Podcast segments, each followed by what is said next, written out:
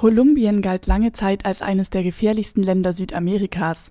Mittlerweile laufen jedoch Friedensverhandlungen, die Probleme beseitigen und die Lage im Land verbessern sollen.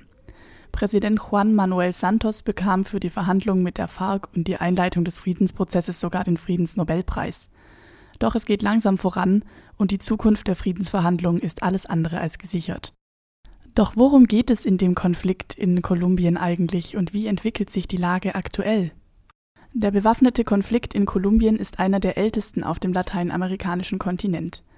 Bäuerliche Guerillagruppen mit marxistischen und befreiungstheologischen Idealen begannen in den 1960er Jahren, sich gegen die extrem ungleiche Verteilung von Landbesitz, Landraub sowie die Übergriffe der kolumbianischen Armee und paramilitärischer Kommandos im Dienste von Großgrundbesitzern zur Wehr zu setzen.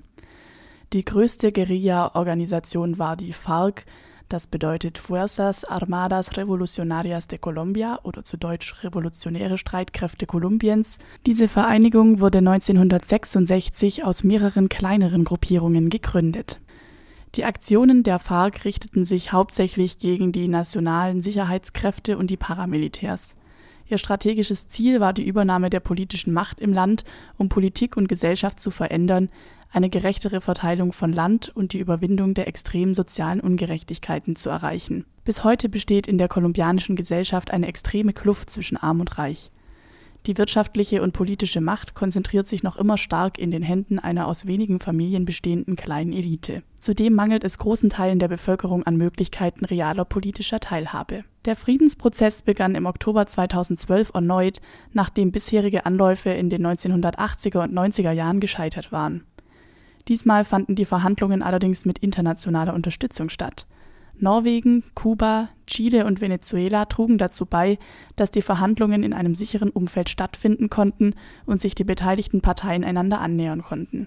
Die FARC schlug bereits 2012 einen bilateralen Waffenstillstand vor, welcher aber von der Regierung bis 2016 abgelehnt wurde am 26. September 2016 wurde ein Friedensvertrag unterzeichnet, der als wichtiger Fortschritt gilt, jedoch von der Bevölkerung in einem Volksentscheid abgelehnt wurde.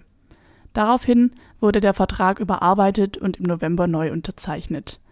Der Vertrag sieht den Abbau wesentlicher Konfliktursachen wie die ungleiche Landverteilung, die unzureichenden Partizipationsmöglichkeiten und den illegalen Drogenhandel vor Präsident Santos erhielt für diesen Vertrag sogar den Friedensnobelpreis sowie große internationale Anerkennung.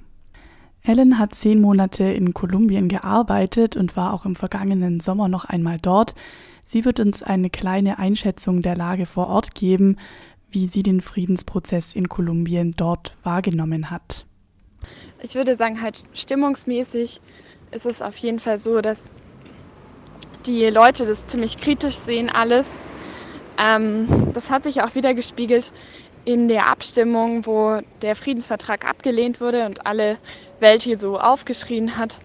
Aber was den meisten Leuten nicht gepasst hat, ist halt zum einen die politische Mitbestimmung der FARC ähm, und zum anderen eben die Straffreiheit, weil die, die Rebellen, die haben in den letzten 50, 60 Jahren einfach viel äh, Terror gemacht. Die haben Leute umgebracht, äh, erpresst und ähm, ja, mit diesem Friedensvertrag wurde halt auch ausgehandelt, dass die eben straffrei ausgehen.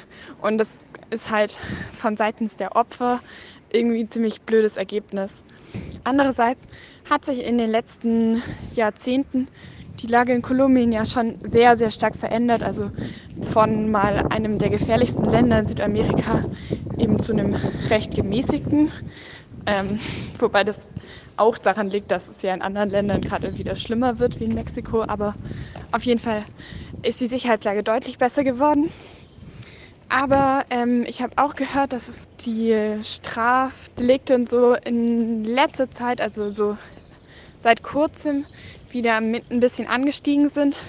Zum einen eben, weil diese anderen Gruppen, mit denen die Regierung nicht verhandelt, zum Beispiel die ELN, die eben die radikalere Gruppierung ist, dadurch auch stärker werden, dass man mit der FARC eben verhandelt hat und Politik macht jetzt.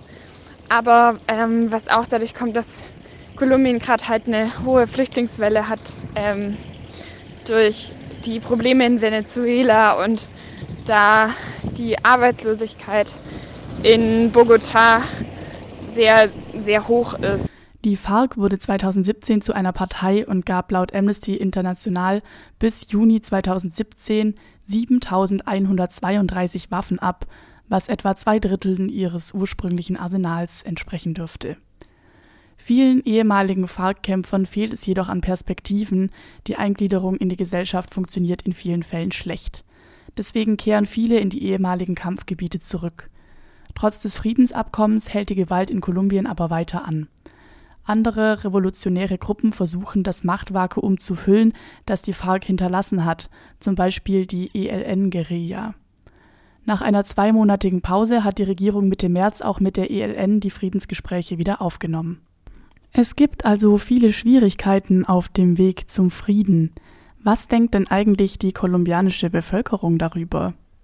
Ehrlich gesagt fand ich es ziemlich schwierig, ähm, dazu Sachen rauszufinden, weil als ich da war und auch als ich letztes Jahr nochmal da war, was ja direkt nach diesem Nein war zu dem Friedensvertrag, viele Leute sind einfach absolut Poli Politik uninteressiert oder schlecht informiert, weil die halt einfach sagen, ja, die machen eh nur schlechte Sachen, aber wir können ja auch nichts ändern.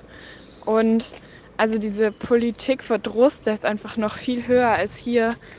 Und ähm, die Wahlbeteiligung war ja auch ziemlich schlecht äh, bei den Abstimmungen. Und ja, insofern ähm, weiß ich nicht, wie sehr die Leute da immer involviert sind. Fraglich ist, wie es mit dem Friedensprozess nun weitergeht.